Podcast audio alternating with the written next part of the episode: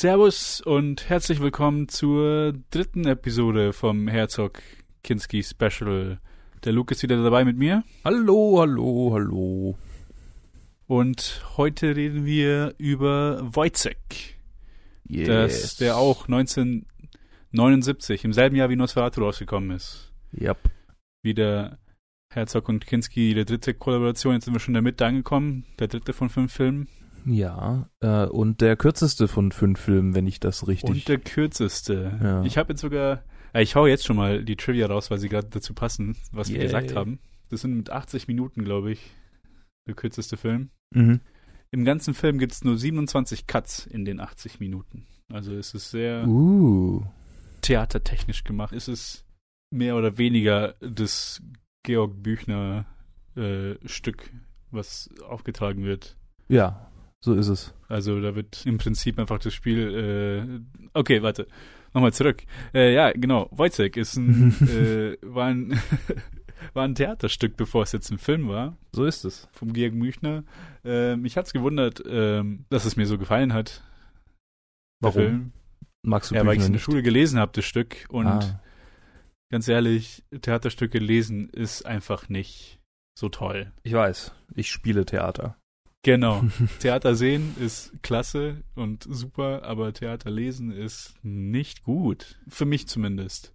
Bei Wojciech, ich kann mich richtig erinnern, dass, obwohl mir eigentlich alles hängen geblieben ist, weil ich, ich konnte mich irgendwie an alles erinnern, was, was im Stück vorkam, Mhm. dann im Film, Ja. hatte ich trotzdem noch diese, diese negativen Erinnerungen im Kopf von wegen, ah, das war so langweilig in der Schule und jetzt habe ich gerade so viel Spaß beim Zuschauen. Ja, was lustig ist, weil Wojciech ist ja eigentlich auch kein sonderlich langweiliges Stück, da passiert ja schon was. Ja, ja, aber beim Lesen, also, keine Ahnung. Bei langweiligen Stücken denke ich eher an Nathan oder oder ähm, Oh ja, Nathan. äh, hier der der Ding Götz von Berlichingen oder Gott Götz von Berlichingen war so furchtbar.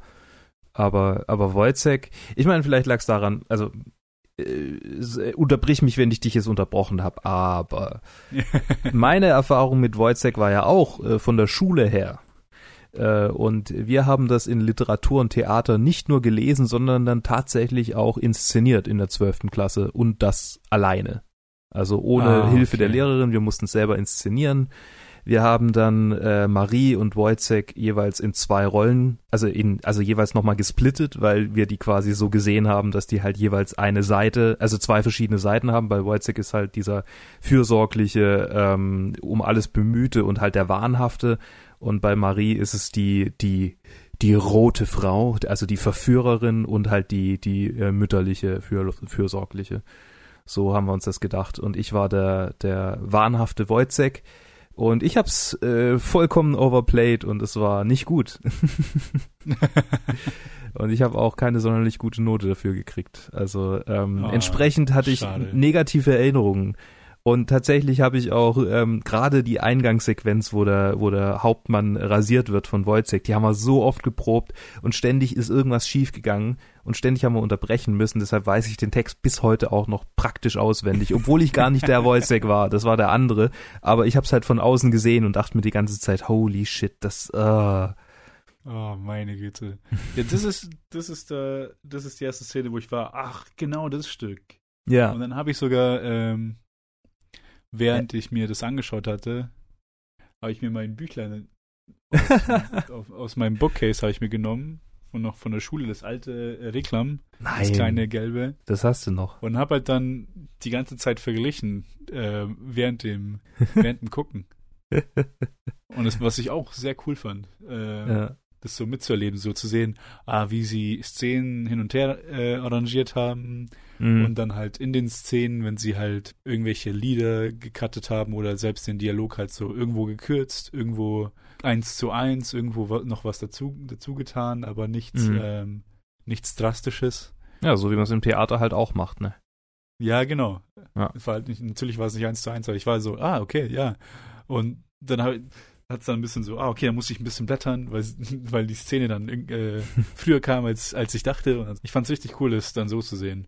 Vor Mhm. allem, weil ich dann wieder das Stück auf eine andere Weise wieder gelesen habe und so, oh, doch nicht so schlimm, wie ich dachte. ja, es kann ja auch eine, äh, ähm, eine neue gute Erfahrung sein, sowas, klar. Äh, aber Ja, nee, cool, auf jeden freut Fall. mich. Ich freut meine, bei mir war es so, dass ich erst angefangen habe, richtig viel zu lesen, nach der Schule. Halt wirklich gefühlt direkt nach dem Abi. Mhm. Habe ich so die Liebe zum Lesen wiederentdeckt, die mir im Gymnasium rausgeschlagen wurde. Witzig. Wo ich mir einfach alles gehasst habe, was ich gelesen habe, was, was mir aufgezwungen wurde. Weil äh, bei mir war es einfach nur so, dass ich, ähm, dass ich dieses zu Tode analysieren einfach so schrecklich fand. Dass man nichts lesen konnte, ohne drüber nachzudenken, ah, okay, da muss ich jetzt irgendwas Cleveres dazu sagen, ansonsten ist der Deutschlehrer wieder genervt von einem, weil man nie was zu sagen hat. Und ich Und hab's jetzt- gehasst. Und jetzt guckst du dir freiwillig Filme an und machst einen Podcast, in dem du clevere Sachen dazu sagst. Ja, genau. Ich glaube irgendwie, die Methode hat trotzdem funktioniert. Ich, ja, wahrscheinlich, keine Ahnung. Ich, ich kann mich nur erinnern, als Original halt direkt nach dem Abi war es einfach nur so, ah, okay. Dann habe ich wieder ein Buch genommen. Ich glaube, das war die Zeit, wo ich dann ähm, Game of Thrones, die derzeitigen Mm. Bücher gelesen habe, beziehungsweise Mhm. die derzeitigen, das sind dieselben fünf, die immer, die immer noch draußen. Sechs Ja. ist noch nicht raus. Ähm, und dann habe ich die einfach verschlungen und habe Ja. gemerkt, ach, lesen macht doch, macht ja Spaß. Ja. Nee, ich habe schon, ich, ich, ich habe schon immer viel gelesen und ich glaube, mit dem aus der Schule rausgehen habe ich aufgehört, viel zu lesen. Also das war bei mir Ah. gerade andersrum. In der Schule habe ich, habe ich wirklich alles verschlungen, was ich irgendwie in die Finger kriegen konnte. Und in dem Moment, wo ich aus der Schule raus bin, war es so, äh, ja, jetzt habe ich einen Laptop. Jetzt habe ich was Ah, anderes. okay. äh, jetzt kann ich im Bett auch einen Film angucken. Warum sollte ich im Bett lesen, wenn ich einen Film angucken kann oder ein YouTube-Video? Da habe ich mir relativ bald danach mein erstes Smartphone auch gekauft und dann konnte ich auch irgendwie Mhm. mal Podcasts oder Hörbücher oder was auch immer hören und das hat mich dann zum heutigen Punkt geführt, wo ich quasi Bücher auch nur noch, äh, fast nur noch per Hörbuch äh, konsumieren kann. Ah, okay. Ich habe nicht mehr die Geduld zum Lesen. Ah, interessant, halt genau, genau andere Richtungen. Ja. Bei mir ist es halt mittlerweile schon dazu gekommen, dass ich jetzt zwei, eine Challenge mit meiner Freundin und eine Challenge an mir selber habe. Mhm. Die Challenge mit meiner Freundin ist, wer liest mehr Seiten dieses Jahr? Und ich, Okay. ich zerstöre sie gerade. Mhm, mhm. Und die Challenge an mich selber ist, dass ich 52 Bücher lese und zwar halt ein Buch pro Woche. Ach du Scheiße. Was ich gerade gut, gut Takt halte. Ja, dafür habe ich gar nicht die Zeit. Die Mit meinem Zeit ganzen zwischen- Shit. Ja, ich, ich habe halt, ich, ich fahre halt eine Stunde zur Uni und wieder zurück. Das heißt, Ja, ich, ich laufe zehn Minuten zur Arbeit. ja, genau. das, äh, Ja. keine Zeit. Ja. Okay, ähm, zurück zum Film und Stück. ja. Es ist so schwer, weil ich habe das Gefühl, ähm, die meisten Zuhörer werden vielleicht über Wojciech schon irgendwie vage Erinnerungen haben, weil es einfach in der Schule durchgesprochen wurde. Oder Mhm. ich glaube, die meisten es gelesen haben. Ja. Und deswegen weiß ich gar nicht, ob es so nötig ist. Oder willst du kurz einen kleinen Erfrischer geben und so ein bisschen zusammenfassen, was passiert? Also in Wojciech geht es um einen äh, getriebenen Mann äh, der einfachen Schicht, äh, der in einer undefinierten deutschen Stadt lebt und äh, ein uneheliches Kind mit einer äh, jungen Frau hat und äh, im zwei Jobs gleichzeitig äh, juggelt, um irgendwie Kohle ranzuschaffen, um diese Frau und das Kind zu ernähren. Ähm, und einer von diesen Jobs besteht halt darin, dass er sich ähm, wahnsinnig ungesund ernährt, nämlich nur Erbsen zu sich nimmt und das schon seit Monaten. Und ähm, das in Verbindung dessen, dass Marie, also die Frau, ähm, anfängt, ihn zu betrügen ähm, und er das äh, mitkriegt und dann halt also immer mehr abdriftet, das führt ihn halt in einen tiefen, tiefen Wahnsinn, aus dem ihn quasi niemand in seiner Umgebung äh, überhaupt rausholen will, geschweige denn kann. Mhm, mhm. So, das ist, und ähm, äh, wie üblich in Büchners Stücken ähm, sieht man halt so diesen Irrsinn der wahnsinnig Reichen, wobei hier gibt es jetzt nicht so wa unglaublich wahnsinnig Reiche, aber ähm, ich hatte jetzt eher so an Leos und Lena gedacht. Aber, ähm, aber auch hier merkt man so diese, diesen wahnsinnigen Unterschied zwischen denen, die quasi fernab dieser normalen Probleme, also die, der, der Probleme der normalen Menschen sind und äh, im Kontrast dazu die normalen Menschen, die halt wirklich einfach verzweifeln, weil, weil sie nicht mehr weiter wissen. Und die Zeit, in der Büchner gelebt hat, er war ja selber auch revolutionär, die ist davon geprägt, ja auch von, diesen, von dieser enormen Spannung zwischen dem, äh, in Anführungsstrichen, Proletariat, äh, zu dem ja so Soldaten aus dem, aus dem äh, Zeitraum sicherlich auch gehören. Mhm. Äh, ja, sicher. Und, äh, und dem Adel oder den, den, der Obrigkeit. Ja. Ja, der Bourgeoisie, wenn du schon Proletariat sagst. Genau, der Bourgeoisie, natürlich, natürlich. ja, ich meine, äh, man muss ja äh, ein kleines Detail, was es auch sagt. Ich meine, sein Job, Erbsen zu essen, ist nur wegen einem Doktor, der einfach ihn als, wie sagt man das, Laborratte benutzt. Ja, aber dafür Prinzip. kriegt er Geld, sonst würde er das nicht tun. Ja, genau. Es ist, ja, es ist ein Job, aber es ist im Prinzip, er ist einfach nur ein, ja, eine Laborratte, die halt, Ja. wo halt einfach der Arzt ihm vorschreibt, was er zu machen hat. Und damit er halt so diese extra zwei, extra zwei Pence bekommt, um, Ja. um Essen zu kaufen. Ja. Ja, Aber ja, mein, ähm, das, das treibt ihn ja wahrscheinlich noch mehr in Wahnsinn als sein eigentlicher Job. Also da meine ich Ja, jetzt auch nicht, wahrscheinlich, dass, dass er körperlich, ähm, also da wird er halt auch. Ja, ich meine, ah, ah, ich weiß gar nicht, was ich sagen soll, weil ich habe mich, ich habe so immer nur, ich habe echt nur so vage Erinnerungen an Wojciech von Mhm. früher und jetzt, wo ich ihn gesehen habe, war ich eher so, so im Wiederentdecken, als ich mir, ah, und so, ah, genau, und das ist passiert und das ist passiert und dann währenddessen fand ich halt auch Kinski als Wojciech halt klasse, Mhm. Vor allem in dem Teil, den du gespielt hast, in dem wahnsinnigen Teil. Weil natürlich, wie man es erwarten würde, ist Kinski da, passt einfach perfekt da rein in diese Rolle. ja. Und da ist mein zweites Trivia, was ich zu dem Film sagen kann, und zwar, dass die äh, Filmarbeiten, das Drehen, das ist eine Woche nach Nosferatu statt, hat stattgefunden. Das heißt, Ah. eine Woche nachdem Nosferatu fertig war, der sieben Tage Pause und dann ging es mit Wojciech weiter und Mhm. quasi das Ganze ähm, am Ende sein und, und völlig erschöpft sein, das kommt. Das halt, das halt, äh, wenn man, wenn man an alles denkt, ne? wenn der äh, Regisseur, Produzent an alles denkt. Also mal wieder, mal Regisseur, wieder, Produzent. Oh Ja. Gott. Mal wieder die, die, die komplette ähm, Manipulation seines Hauptdarstellers, die Herzog da gemacht hat. Aber gut, ich meine, das zieht sich ja durch eigentlich alle die Filme hindurch, dass er, dass er, dass er ihn so äh, äh, quasi durch ohne direkte Anweisungen halt dazu bringt, äh, bestimmte Performances so zu liefern, wie er es gern hätte. Mhm. Ja, genau. Während man, während man, während man vor anderen äh, Regisseuren steht und merkt, dass die nicht mal mit direkten Anweisungen Leute dazu bringen können, äh, äh, bestimmte Performances abzuliefern. das ist äh, schon krass. Ja, ist schon klasse, aber das haben sich, da, da, hatten sich auch zwei Leute gefunden. Ja. Ich glaube, diese Methoden werden sich nicht, werden vielleicht bei den meisten Schauspielern gar nicht mal so gut angehen. Die Mhm, dann wahrscheinlich. einfach nur in den Wahnsinn getrieben werden und, und quitten. Ja. Bei, Naja, ein, ein prominentes Beispiel ist ja auch ähm, äh, Stanley Kubrick und äh, Shining. Der hat ja, Ah, ja, genau. der hat ja auch die äh, Schauspieler, die die Takes einfach irgendwie hundertmal wiederholen lassen, bis sie am Ende komplett durch waren. Und die hat er dann genommen. Ich weiß nicht. Ich habe ich hab gerade von Sidney Lumet äh, Making Movies gelesen. Mhm. Ist der Regisseur von ähm, 12 Angry Men. Ah, ah. Genau. Und er, er zum Beispiel hat dann geschrieben, dass er das nie machen will. Dass er eine entspannte, chillige Atmosphäre um einiges produktiver findet, weil dann alle neben der eigentlichen Arbeit keine Anspannungen haben und dann das, das kreative Arbeiten be viel besser funktioniert, als Mhm. die Leute durch eine Tortur zu stecken, die sie, Mhm. weil man sie einfach nur erschöpft haben will oder wahnsinnig haben will. Ja. Hat er gemeint, das würde er nie machen. Ja, weil es absolut abstoßend findet. gut, ich meine, äh, Aber ja, ich weiß auch nicht. er hat aber auch Ich- keinen Film mit Kinski gemacht, also Ja, das ist dann auch wieder die Sache. vielleicht hätte er ihn dann so weit getrieben, die Menschlichkeit aus ihm rausgeprügelt, rausgebrüllt. ja, ich weiß auch nicht. Ich glaube, ja. Ich habe mit beiden Arten von Regisseuren, also ich würde nicht sagen, dass, dass, mal die, dass, dass ich jemals einen Regisseur hatte, der mich wirklich versucht hat, an Rand äh, äh, zu treiben, gerade weil so Mhm. Theaterproben sind ja nochmal was anderes als ein Film drehen.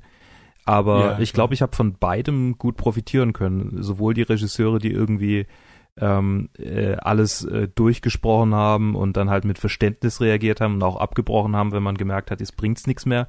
Oder die Regisseure, die es mich bis zum Erbrechen haben durchexerzieren lassen und die Szene halt zehnmal wiederholt haben. Und zwar in ihrer Gänze.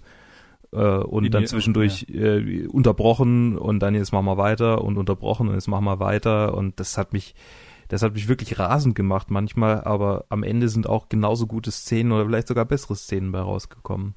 Und ich glaube, es sind einfach Klar. zwei Paradigmen und ähm, Herzog hat ja eindeutig mit seinem Paradigma ein, ein, gut, ein gutes Werk geschaffen, ge- also ein, ein wirklich sehenswertes Werk geschaffen. Und äh, das gleiche kann man ja von 12, 12 Angry Men sagen und bestimmt auch von anderen Filmen, die er gemacht hat. Ich kenne jetzt keinen anderen. Äh, bei Lumet vielleicht ähm, Dog Day Afternoon, also Hundstage. Ah, oh, Serpico. ah, das ist auch von ihm. Gott, ich, ich Ja, muss genau. mir endlich echt mal mehr Namen merken, das ist ja furchtbar. Ja, ja, ich, ich war äh, am, Ende, am Ende vom Buch bei ihm stehen alle seine, äh, alle seine Filme dort, Mhm. wo er Regie geführt hat und halt bis auf Dog Day Afternoon, den ich noch nicht gesehen habe, aber den, Mhm. von dem ich gehört habe, Ja, und halt 12 Angry Men, weil ich ihn halt für Top 52 gesehen habe, Ja. kannte ich halt keinen einzigen davon. Ich so, oh, verdammt. Und es ist halt so einer von diesen, der richtig viel Prestige hat und halt Ach ja. bekannteren Regisseuren. Nicht so, ja, keine Ahnung, Mann. ich sehe es ja gerade alles. Ja, ja, ja, okay. Hm. Peinlich, peinlich, dass ich den nicht. Peinlich, ich, peinlich. Vielleicht kommen noch ein paar von seinen. Filmen bei den Top 52. Ja, auf jeden Fall. Also Dr. Afternoon ist ziemlich, mit ziemlicher Sicherheit drin. Ja, ich glaube auch. Ja, Aber- okay, zurück zu Wojciech. Zurück zu Wojciech. Ich muss sagen, ähm, so sehr ich äh, Nosferatu als Film mochte, mhm. ich glaube, Wojciech ist noch meine, ähm, ist bis jetzt meine Favorite Performance vom, vom Kinski, Mhm. die er geliefert hat. Einschließlich dem nächsten Film. Einschließlich den nächsten Film, den ich auch gesehen Okay. habe. Wir machen immer Doppel, Doppelaufnahmen. Ja, ich, ich, ich, kann die, ich kann die nicht so wirklich miteinander vergleichen, die Performances, weil halt jede ich wollte gerade sagen, gerade sagen, weil ganz anders äh, ist. vor allem, vor allem, dass die Performance hier in diesem Film, weil sie halt Büchners Text halt eins zu eins folgt zum größten Teil, dass es ja. halt eine ganz andere Art von Schauspielern ist, als dann bei Agire zum Beispiel oder Mhm. halt Fitzgeraldo. Mhm, mhm. Ja, also en entsprechend, ich, mir fällt es schwer, die alle miteinander zu vergleichen. Äh, und ich, mir hat sie genauso, Ja, also mir hat, sag- sie, mir hat sie gut gefallen, mir hat sie gut gefallen, aber ich, ich wüsste es Mhm. nicht, ob sie mir besser gefallen hätte als die anderen. Sie ist, sie ist cool. Und also sie, sie war echt, sie war echt gut und, und ich konnte es echt fassen und vor allem konnte ich auch sehen, was wir falsch gemacht haben. Und ich glaube, das ist, das ist wirklich wichtig. Ähm, oder das ist wirklich ein, ein gutes Zeichen, so, äh, dass man, dass man auch an allen anderen, also das ist ja durchweg quasi, jeder Charakter konnte ich sehen, ah, fuck, das hätte man und ah, verdammt, das wäre ja und ah, mh. und ja, ich weiß auch nicht.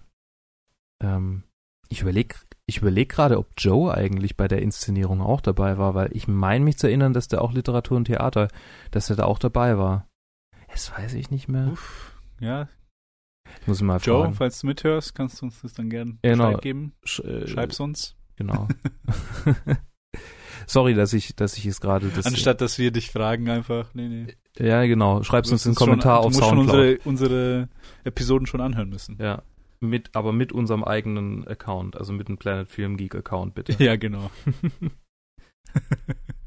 nee, ähm, ja, du hast recht. Es ist, die sind alle so schwer zu vergleichen, aber es ist, ich, ich bin, ich habe gemerkt, ich bin so, ich bin ein Fan von, ähm, von Filmen, die auf Stücken basieren und sich nah an den an Theaterstücken halten.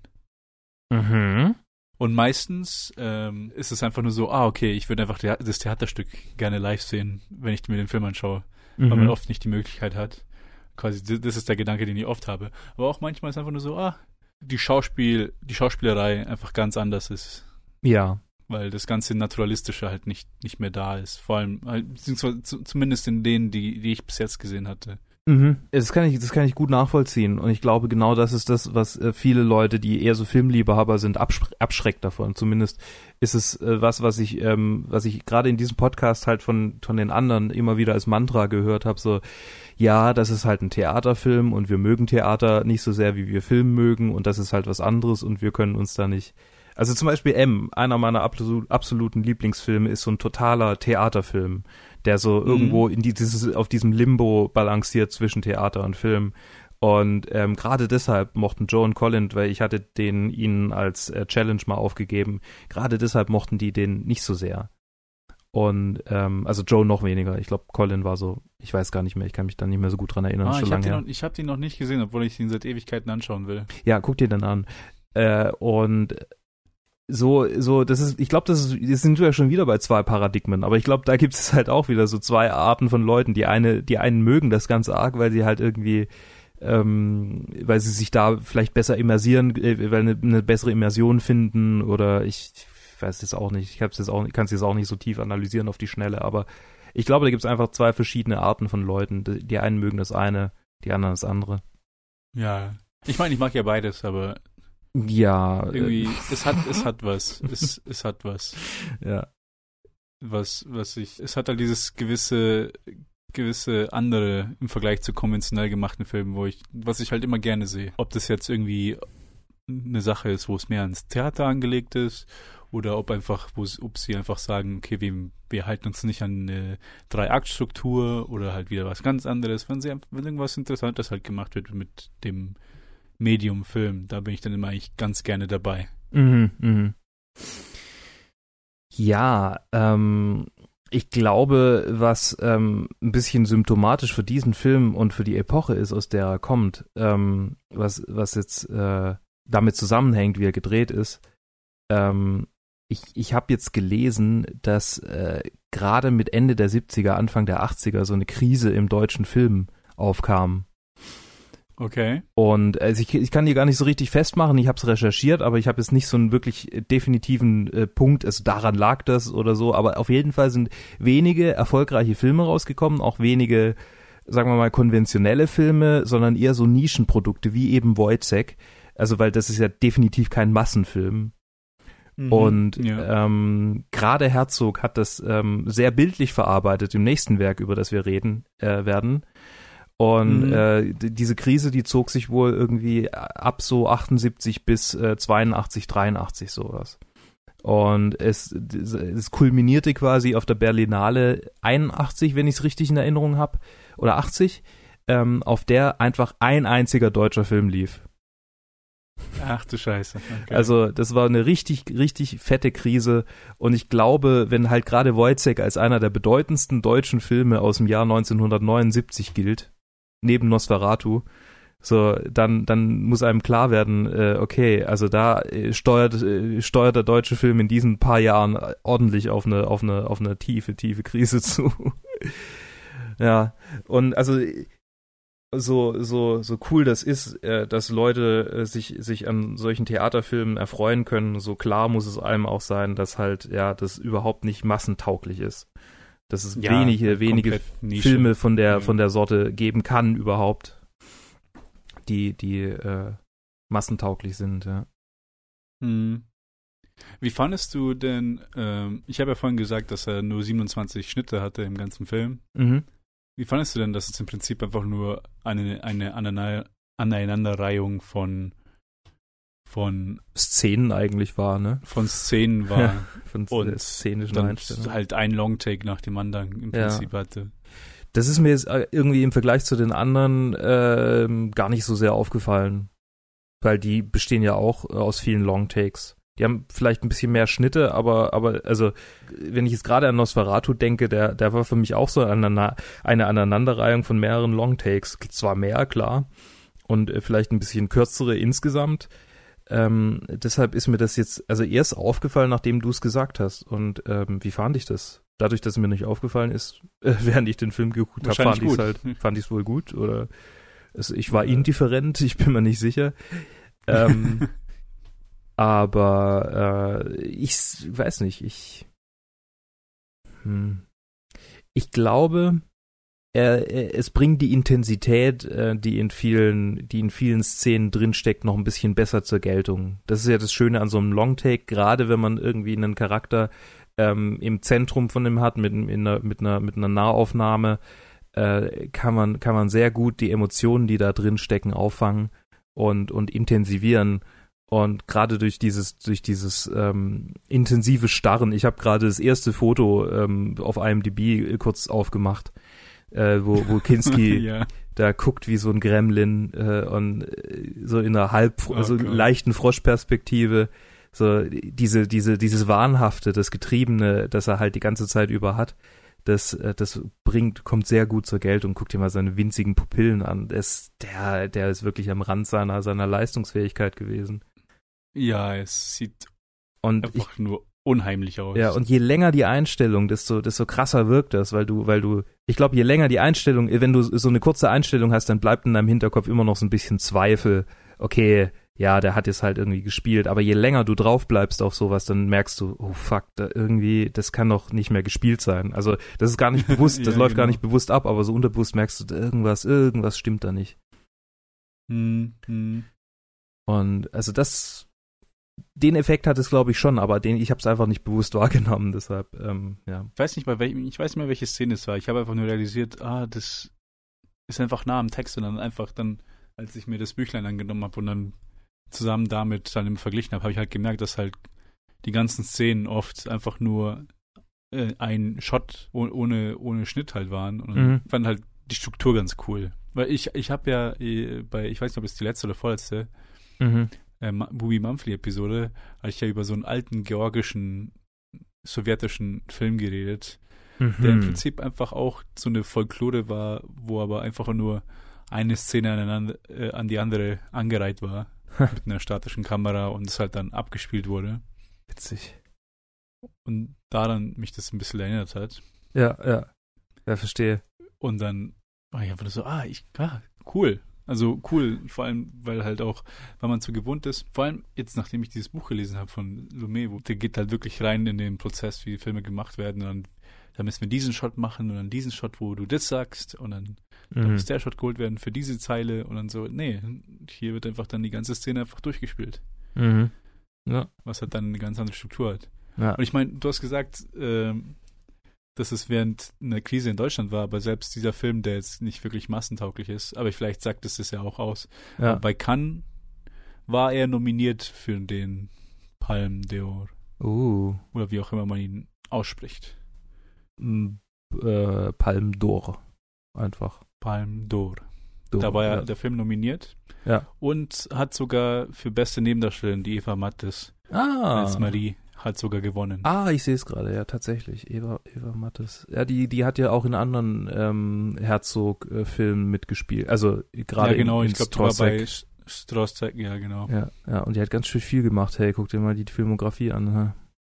Mhm. Mensch, Mensch, Mensch. Ja, äh, Eva Mattes, die war auch sehr, das, äh, diese, diese Dualität der Marie, das war ja so das andere, was wir versucht haben darzustellen und das hat sie halt auch wirklich bravourös ähm, gezeigt, dieses Hin- und Hergerissene zwischen ähm, so quasi die Gesellschaft bindet mich jetzt an diesen Typen, äh, von dem ich jetzt halt irgendwie so ein Kind hab und eigentlich mag ich den gar nicht, aber hey, immerhin bringt er irgendwie Geld ins Haus, aber mehr ist er halt auch nicht und gleichzeitig so ähm, ihren Träumen folgen will und halt irgendwie sich einen ordentlichen bayerischen Tambourmajor äh, schnappen will, der übrigens den bayerischsten Nachnamen, den, Bay den bayerischsten generellen Namen hat, den ich je gesehen habe.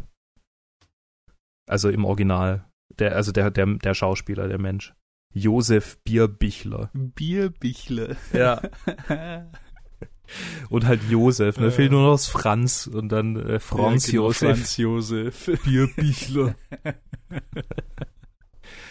Großartig. Ja, oh Gott. Geil. ja, aber der war auch in der war auch in ganz schön vielen Filmen, auch in das weiße Band unter anderem und zwei Herren im Anzug. Ah, okay. Also hier auch wir wir hochkarätige deutsche Filme, die er wo er mitgespielt hat oder auch österreichische, weil weiße Band war ja glaube ich egal.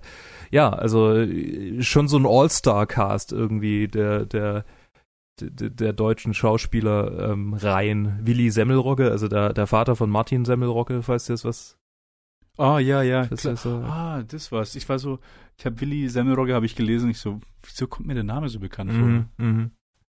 vor? Und so, ja, ach, daher. Ja, und dann, wen, wen hatte ich, wen habe ich noch wiedererkannt? Äh, Irm Hermann habe ich wiedererkannt, die die Margret spielt, die halt irgendwie mal so gesagt, äh, so neben, neben Marie steht Ah, und ja. den, den Tambourmajor anhimmelt. Die spielt äh, in ganz schön vielen, also ich wüsste jetzt gar nicht, was ich alles aufzählen, also hier, es gibt ganz viel, schön viel aufzuzählen, aber das, woher ich sie immer wieder erkennen werde, ist Papa Ante Portas äh, von Loriot. Äh, Ah, okay. äh, wo sie eine wunderbar verkniffene äh, Schwägerin von Loriot spielt. Wir lachen ja auch einmal, wenn etwas lustig ist. Oh, Ein kleiner Scherz Ja. hier und da ist uns auch nicht fern. Großartig. Ah, sehr gut. Hast du eigentlich, wo du es jetzt wieder gesehen hast, ähm, ist dir ist dir aufgefallen, dass so ein latenter Antisemitismus ähm, in diesem Stück dargestellt wird, der wahrscheinlich Oh, nicht unbedingt Büchners Ja. äh, Büchners äh, Überzeugung entspricht, sondern halt eher so der Zeit.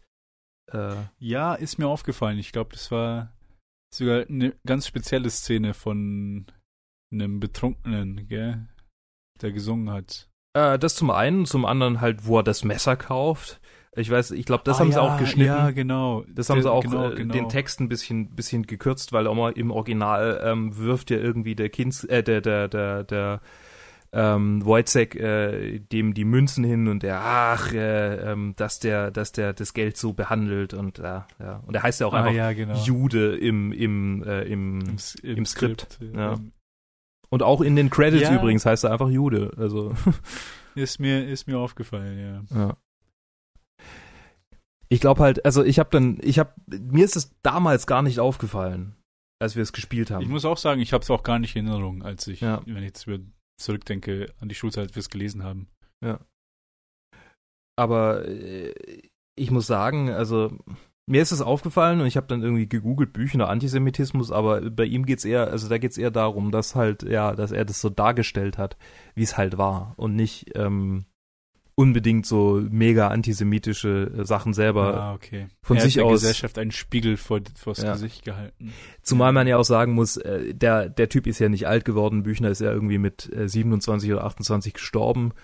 Und Echt? ja, der krass. ist mega jung gestorben. Und ähm, hat irgendwie alles Mögliche gemacht. Er hat, er hat einen Doktor, ähm, äh, hat eine kleine Revolution angezettelt, drei bahnbrechende Dramen geschrieben, aber hey, Da mit 27, Ja. mit dem, mit genau dem Alter. nee, ich glaube, es war, es war, ich, ich guck gerade mal. Alter, sogar 23. Ah, Der Typ ist 23 geworden. Ach du Scheiße. Jünger als wir. Ja. Und wurde, wurde hat, hat Medizin studiert, hat eine Revolution angezettelt und äh, ja, ganz schön viel äh, geschrieben. Krass. Das ist beeindruckend. Jo. Jetzt will ich noch seine anderen Sachen lesen, jetzt, nachdem ich Wojciech wiederentdeckt habe. Ich meine, da gab's halt kein Instagram zu der Zeit, ne? ja, also äh, ich, ich kenne halt noch äh, Lenz und Leos und Lena, aber Dantons Tod ist natürlich äh, auch großartig. Angeblich. Hm, ja, das werde ich mal alles mal. Ja. Ich glaube sogar, ich habe, ich glaube sogar, äh, das ist ein Doppelpaket bei meinem Reklambuch und zwar Wojciech und noch ein anderes Stück vom Büchner. Jetzt muss mal schauen, welches es ist. ah, Warte, ich okay. schau mal kurz nach. Mhm. Oh ja. Leons und Lena. Sehr gut, sehr gut. Gutes Stück. Habe ich mal den Leons gespielt. Ah, okay. Ähm, Dann werde ich das mal vielleicht googeln und angucken, weil ich glaube nicht, dass ich das lesen werde.